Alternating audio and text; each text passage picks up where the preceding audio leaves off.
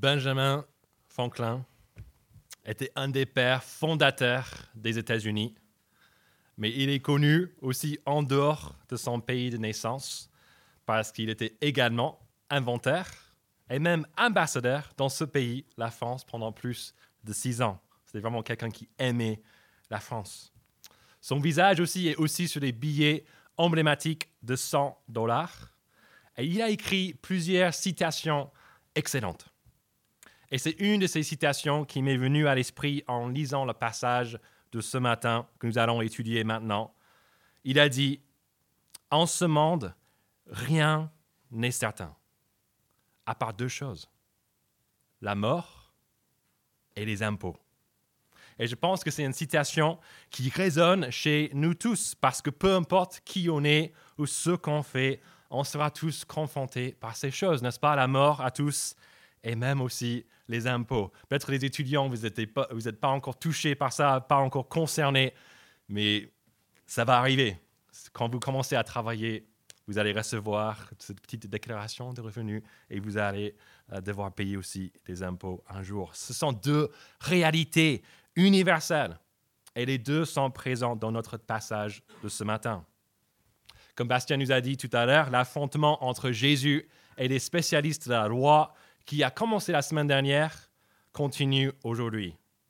Encore dans le temple, Jésus sera confronté à deux questions sur les impôts et sur la mort. Mais au lieu de simplement répondre à ces questions, Jésus va les utiliser comme une sorte de tremplin pour aller dans des discussions encore plus profondes par rapport au vrai sens de notre vie et même par rapport à la possibilité d'une vie après après la mort.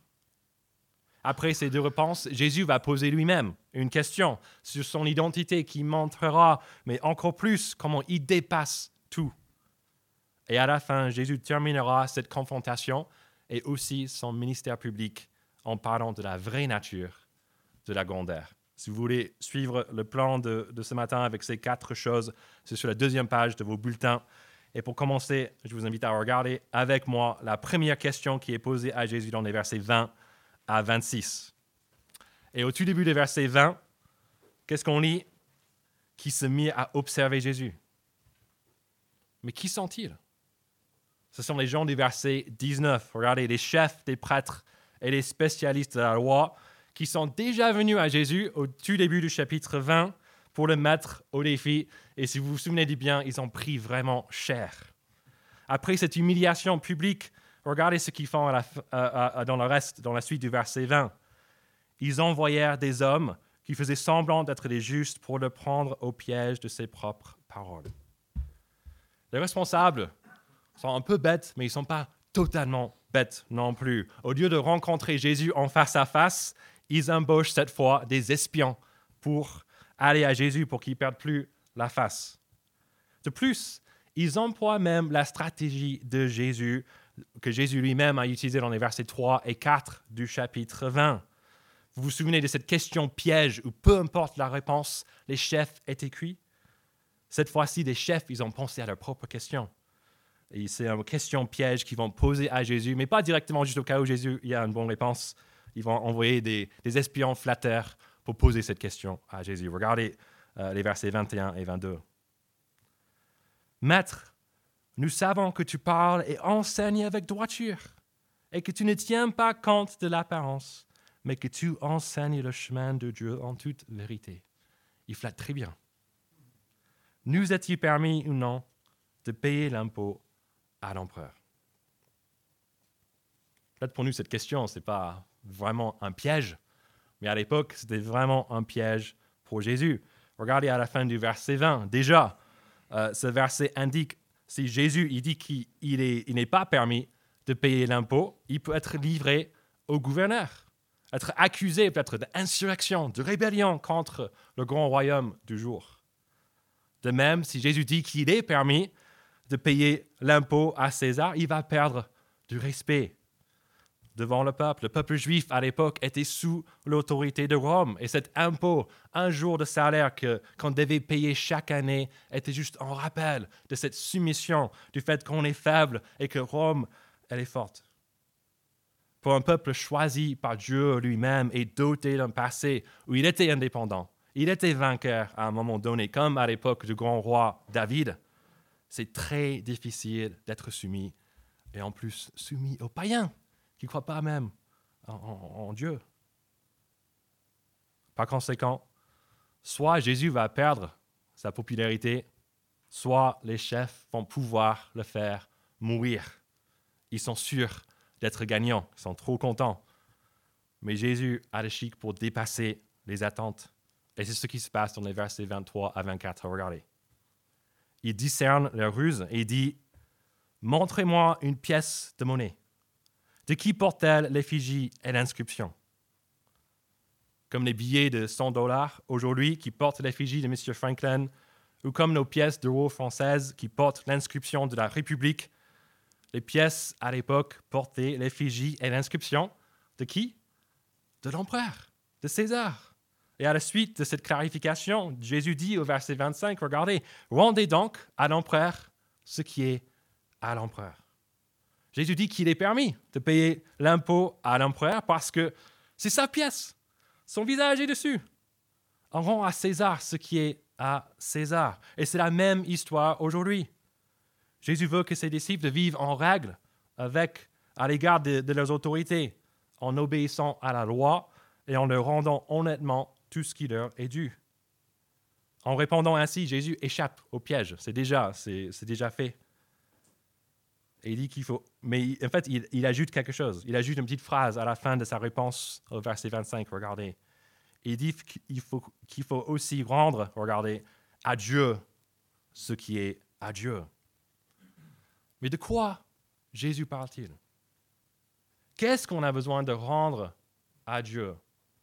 Qu'est-ce qui porte son effigie? Jésus fait certainement le lien avec le tout début de la Bible, chapitre 1 de Genèse, où au verset 27, il est dit, Dieu créa l'homme à son image. Il le créa à l'image de Dieu, il créa l'homme et la femme. Ce sont les êtres humains, les hommes et les femmes qui portent l'image, qui portent l'effigie de Dieu lui-même. Et Jésus veut leur dire, c'est-à-dire que Jésus veut nous dire aussi, on est tous des êtres humains dans cette, dans cette pièce, qu'il y a quelque chose à rendre à Dieu. Et ce n'est pas seulement un jour de notre salaire, si seulement. Dieu veut tout, toute notre humanité, tout notre être et c'est ici qu'on voit que l'enseignement de Jésus dépasse mais carrément le cadre des impôts ou même de l'argent. Il parle de toute notre existence. Jésus nous appelle à tout rendre à Dieu parce qu'en tant que notre Créateur, tout est à lui. Notre raison d'être n'est pas finalement de faire ce qui nous plaît. La vraie raison pour laquelle on existe est de faire ce qui plaît à Dieu parce qu'on porte son image. J'espère qu'on arrive à capter au moins un tout petit peu ce que Jésus est en train de nous dire dans ce passage. Parce que les ramifications pour notre quotidien ne pourraient pas être plus grandes, plus vastes. Quand on sort du lit chaque matin, on doit rendre notre journée à Dieu. Parce que c'est lui qui, qui, qui a fait cette journée. Et c'est lui qui nous a fait également. Quand on réfléchit par rapport à quoi manger, à quoi acheter, à où étudier, à où travailler, à notre famille, à nos projets, à l'utilisation même de notre temps libre, à notre sexualité, à nos rêves, à notre service, à notre partage, à tout. Dieu mérite d'y être au centre. Si on est croyant ce matin, je nous invite à prendre du temps aujourd'hui, demain, après-demain, dans le groupe PEPS, tous les jours, pour réfléchir à ce que Dieu veut qu'on lui rende. Est-ce que nos vies sont vécues pour le Créateur dont on porte l'image? Quels sont des domaines qui restent sur notre contrôle, qu'on ne veut rien à faire avec Dieu? Prenons du temps pour cela cette semaine dans la prière. Et si on est ici, et on n'est pas croyant, peut-être que cette exigence nous choque un peu. Mais qui est Dieu pour demander que toute notre vie soit à lui? Si la Bible dit vrai, il est notre créateur. Et c'est pour cela qu'il mérite une telle dévotion. Si vous restez inconvaincu, lisez chez vous les premiers chapitres de Genèse auxquels Jésus fait allusion ici dans ce passage. Vérifiez si ce que la Bible dit a du sens, alors qu'elle décrit à la fois la beauté sublime de la création et de son Créateur, et aussi la laideur que l'homme introduit au chapitre 3 quand il se rebelle contre Dieu. Lisez cela pour vous-même et n'hésitez pas à demander à Dieu lui-même qui se révèle à vous. Voyez si devant la parole de Dieu, vous serez comme les gens au verset 26, regardez. Étonnés, obligés même de garder le silence face à une vérité incontestable et divine. Passons maintenant à la deuxième question posée à Jésus ce matin, cette fois-ci sur la mort, dans les versets 27 à 40. Et on découvre tout de suite qu'apparemment les spécialistes de la loi, ils ont eu leur dose de Jésus. Luc nous dit que c'est un autre groupe de personnes qui posent cette fois-ci la question, la deuxième question. Mais qui sont ces personnes? Regardez, le début du verset 27. Quelques-uns des Sadducéens. Les Sadducéens étaient un autre groupe important à l'époque de Jésus. C'était eux qui ont acheté en fait le droit euh, de la part des Grecs et aussi des Romains, le droit de s'occuper du temple. Et comme on a vu la semaine dernière, le temple était le centre de tout le peuple, c'était le lieu saint, c'était d'où venait euh, tout le pouvoir. Et du coup, grâce à leur proximité de ce bâtiment, ils sont un groupe de personnes très, très important.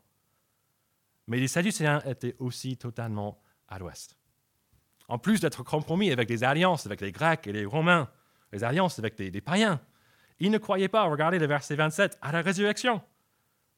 De plus, ils ne croyaient pas non plus à l'existence des anges, et ils pensaient que seule la Torah, donc les cinq premiers livres de la Bible écrits par Moïse, étaient valables et inspirés.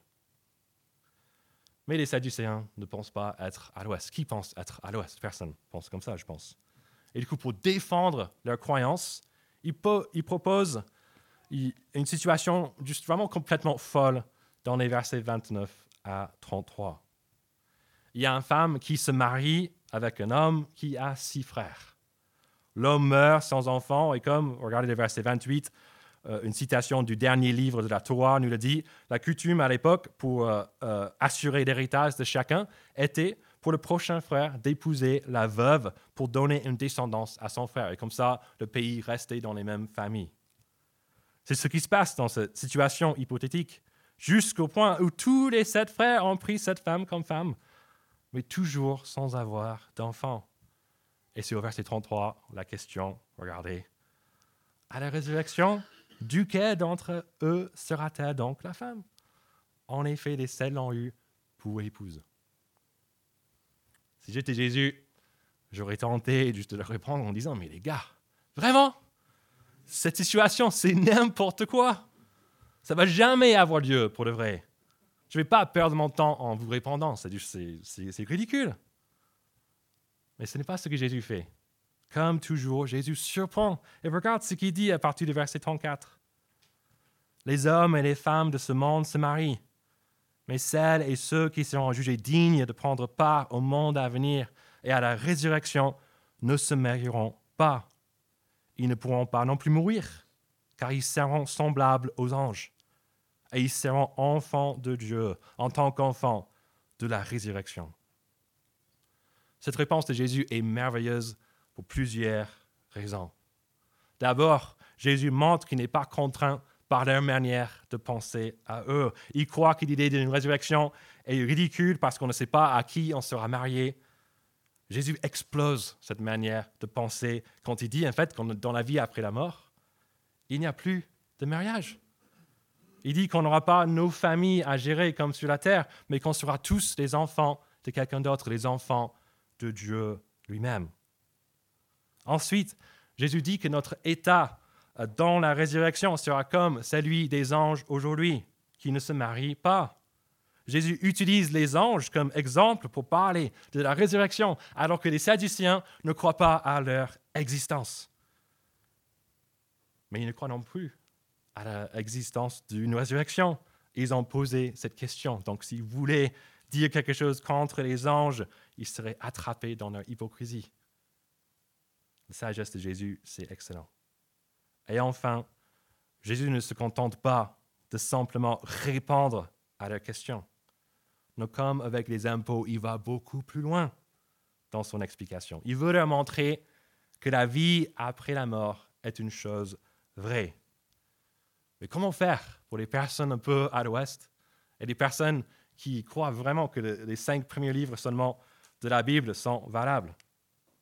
Alors, il faut utiliser ces cinq livres de la Bible pour les convaincre. Et c'est ce que Jésus fait au verset 37. Il cite comme eux de la Torah pour parler du moment où Dieu, euh, Dieu révèle qui il est à Moïse. Dieu dit, regardez qu'il est le Dieu d'Abraham, d'Isaac et de Jacob.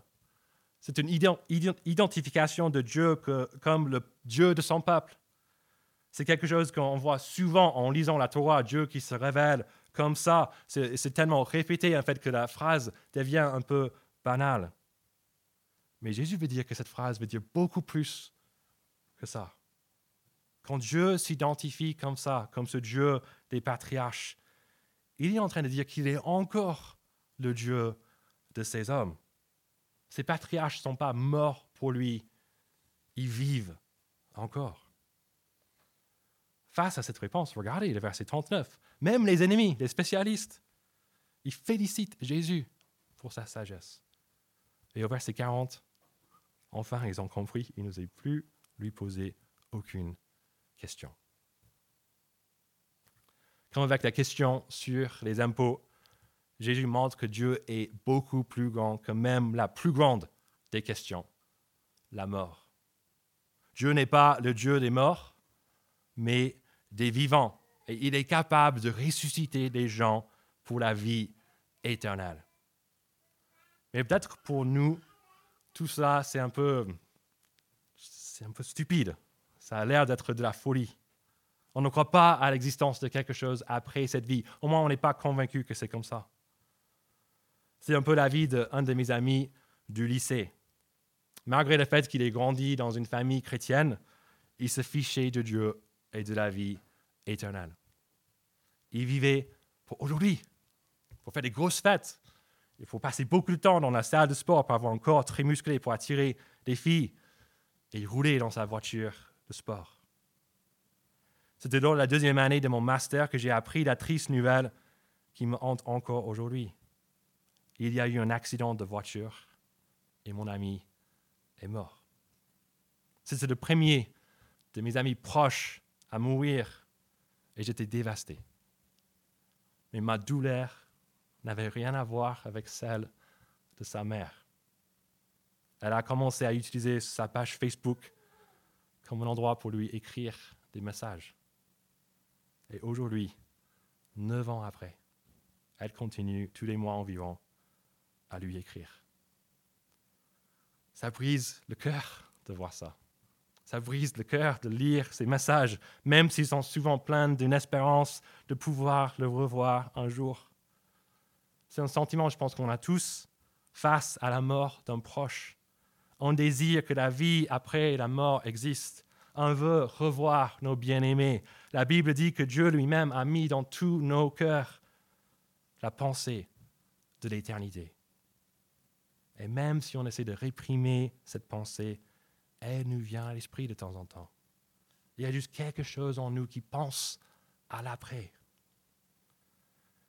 Et moi, je veux bien partager l'espérance de la mère de mon ami, mais je ne peux pas. Je me souviens de la dernière fois que j'avais vu mon ami, seulement quelques mois avant sa mort. On a même pu parler de Dieu, mais il n'était pas du tout réceptif. Et quand je lis, regardez le verset 35 ici, quand Jésus dit que seulement ceux qui seront jugés dignes prendront part au monde à venir, qui seront le verset 36, les enfants de Dieu. J'ai du mal à voir comment mon ami qui ne voulait pas de Dieu sera compté parmi ses enfants. Penser à ça me rend triste. Ça me fait même peur, parce que je pense que mon ami existe encore. Mais sans Dieu, dans la mort éternelle que la Bible appelle l'enfer. Seul Dieu le sait, mais j'ai malheureusement pas beaucoup d'espérance. Et c'est dommage. Parce qu'en tant que chrétien, on peut avoir une telle espérance. Notre Dieu est bien plus grand que la mort.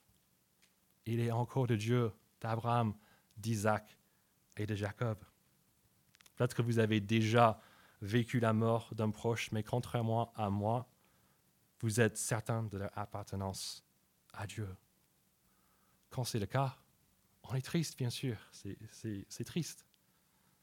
Mais on sait pour de vrai, peut-être notre grand-père, notre ami, est vraiment dans un meilleur endroit, dans la vie éternelle avec les patriarches, avec tous les autres croyants, et bien sûr avec Dieu lui-même, dans la joie totale, dans sa présence.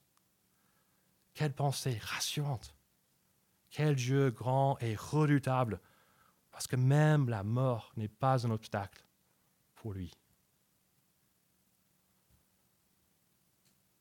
Après avoir réduit ses ennemis au silence, Jésus retourne la situation entièrement. Au verset 20, c'était les gens qui venaient à lui pour l'attaquer avec une question. Maintenant, c'est Jésus qui est à l'attaque au verset 41 à 44. C'est Jésus qui va lui-même poser une question, et c'est une question en lien avec sa propre identité. Regardez le verset 41 avec moi. Alors Jésus leur dit, Comment peut-on dire que le Messie est le fils de David? Jusqu'ici, dans l'Évangile selon Luc, Jésus a déjà été identifié comme le Messie ou la version grecque, le Christ. C'est un mot qui désigne le roi promis que les Juifs attendaient plus que tout. Il était leur plus grand espoir. Il était aussi connu comme étant le fils de David, parce qu'on pensait que c'était lui qui rétablirait le royaume comme à l'époque du grand roi David. On a déjà fait allusion rapidement tout à l'heure, mais c'était l'époque d'indépendance, l'époque de prospérité par excellence. Et certaines pensaient que Jésus est venu à Jérusalem, la ville royale, la ville de David, pour expulser les Romains et pour établir le royaume de Dieu immédiatement. Le Messie était donc, selon eux, un homme comme David, un roi vainqueur qui délivrera le peuple une fois pour toutes. Mais tout au long de ce passage, Jésus veut aller plus loin. Il veut aller plus loin ici aussi pour montrer que le Messie est bien plus grand qu'un roi comme David. Regardez la suite de son discours à partir du verset 42. David lui-même dit dans le livre des psaumes, Le Seigneur a dit à mon Seigneur, Assieds-toi à ma droite, jusqu'à ce que j'ai fait de tes ennemis ton marchepied. Jésus cite le psaume 110, un psaume écrit par David et compris par tous comme étant à propos du Messie. Et là, dans le verset 1 de ce psaume, David parle de deux personnages. D'abord, regardez, il parle du Seigneur, le Seigneur. C'est l'Éternel, c'est Yahweh, c'est le nom de Dieu. Et qu'est-ce que Dieu fait? Il parle à un autre personnage que David écrit comme mon Seigneur. Et Dieu promit à cet autre Seigneur qu'il établira son règne en détruisant ses ennemis. D'où la question de Jésus au verset 44, si David appelle Seigneur cet autre personnage qui est, tout le monde croyait, c'est le Messie, comment est-ce qu'il peut être le fils de David? Comment est-ce qu'il peut être moins grand que David? Jésus explose ici les plus grands espoirs du peuple. Le Messie n'est pas simplement un roi comme David, il n'est pas simplement son fils, un autre homme comme lui. Non, il est le Seigneur de David. Le Messie est divin. Ce n'est peut-être pas très choquant pour nous qui avons grandi avec l'idée de la Trinité, un Dieu trine, Père, Fils, Saint-Esprit. Mais pour les gens là devant Jésus, il n'avait pas encore compris cela. Malgré le fait que David a écrit ce psaume environ mille ans avant la naissance de Jésus. Et qu'est-ce qu'on voit plus tard dans ce psaume? On lit que le Messie, ce personnage à la fois humain et divin, ne sera pas seulement un roi, mais aussi un prêtre pour toujours. Quel est le rôle d'un prêtre? Ils sont ceux qui intercèdent pour le peuple auprès de Dieu. Jésus est en train de dire, mais me voici le Messie, le roi de la lignée de David, c'est vrai, mais aussi le grand prêtre qui intercède éternellement pour mon peuple, et je suis Dieu lui-même en chair et en os. Mais comment est-ce que ce Messie est reçu? Seulement quelques jours après avoir dit ces paroles, Jésus sera mis à mort. Mais ce qui pourrait être vu comme le grand échec est finalement l'élément par excellence de sa grandeur. Je vais lire un petit extrait du livre d'Épître aux Philippiens, chapitre 2, à partir du verset 6. Jésus, qui est des conditions divines, il n'a pas regardé son égalité avec Dieu comme un butin à préserver, mais il s'est dépouillé lui-même en prenant une condition de serviteur, en devenant semblable aux êtres humains, reconnu comme un simple homme. Il s'est humilié lui-même en faisant preuve d'obéissance jusqu'à la mort, même la mort sur la croix. C'est aussi pourquoi Dieu l'a élevé à la plus haute place et lui a donné le nom qui est au-dessus de tout nom, afin qu'au nom de Jésus, chacun plie les genoux dans le ciel, sur la terre et sous la terre, et que toute langue reconnaisse que Jésus-Christ est le Seigneur, à la gloire de Dieu le Père. Mais ce n'est pas seulement sa royauté qui s'est confirmée à la croix, mais aussi son rôle en tant que prêtre en mourant à la place de son peuple, il intercède une fois pour toutes auprès de Dieu pour toutes les fautes de son peuple. Et comme on l'a vu au début de son intervention, personne n'a jamais rendu parfaitement à Dieu ce qui est à Dieu, sauf Jésus. Et c'est lui qui prend sur lui la mort qu'on mérite. Et c'est lui qui impute sa justice parfaite, qui nous impute ça. Et à sa résurrection, Jésus donne à son peuple la confirmation parfaite qu'un jour, ils pourront être dignes, dignes pardon, d'être les enfants de Dieu, pour toujours être ses enfants lors de la vie après la mort. Jésus est en train de dire aux gens rassemblés devant lui, vos espoirs pour un royaume sur la terre, pour un roi comme David, vos espoirs sont trop petits j'ai bien plus grand pour vous. Je suis Dieu et grâce à moi, vous pourriez rêver de quelque chose de bien plus excellent. Grâce à moi, vous pourriez être pardonné et déclaré juste. Grâce à moi, vous pourriez vivre une vie pleine sur la terre en communion avec moi, le Dieu qui vous a créé. Et grâce à moi, vous pourriez espérer à une vie encore plus glorieuse et magnifique dans le monde à venir. Je ne sais pas quels sont nos espoirs les plus grands ce matin. Peut-être que c'est de réussir nos études, avoir un bon travail, être riche, avoir une voiture de sport comme mon ami, trouver un conjoint, avoir des enfants, rester en bonne forme physique. Moi, j'en sais rien.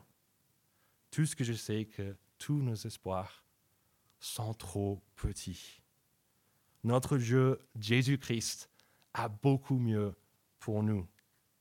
Ne le ratons pas.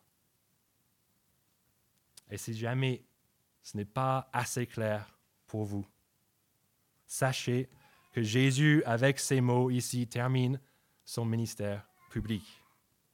Il a déjà montré et dit tout ce dont on a besoin pour pouvoir le reconnaître. Le problème n'est pas un manque de révélation, le problème, c'est chez nous. Mes amis, avant qu'il ne soit trop tard, comme pour mon ami, répondez à Dieu avec de la repentance et de la foi. C'est la réponse la plus logique parce qu'il n'y a rien de plus grand que Jésus, le grand roi, le grand prêtre, Dieu lui-même. Et pour nous qui avons déjà reconnu Jésus pour qui il est, nous allons regarder très rapidement les derniers versets de ce texte pour voir comment Jésus dépasse aussi nos idées de la grandeur Jésus se tourne vers ses disciples, il, est fini avec les autres, au verset 45. Et le verset 46, il leur dit, regardez, de se méfier des spécialistes de la loi qui aiment une grandeur purement humaine.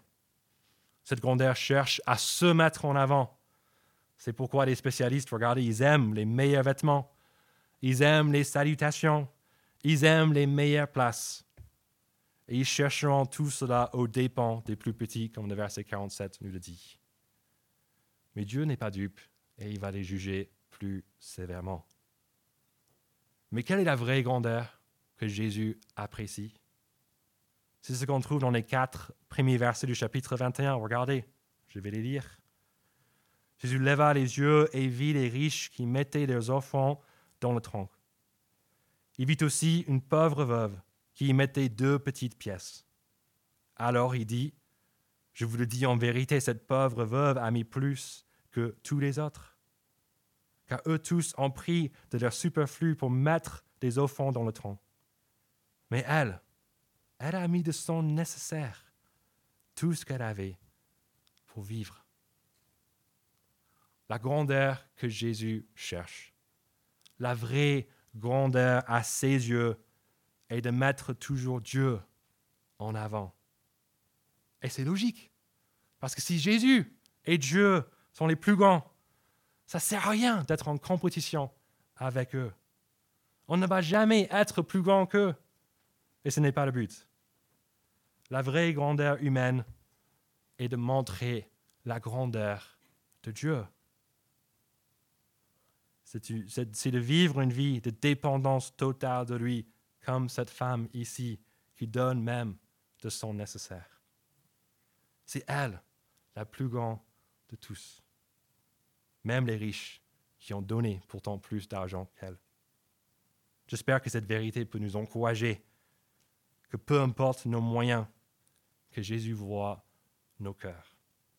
Et il admire tous qui lui font confiance et qui vivent pour lui. Et est-ce qu'il y a quelque chose de mieux que de savoir que Jésus-Christ, celui dont la grandeur dépasse tous les autres, nous voit et nous admire quand on dépend de lui? Je vais prier pour nous.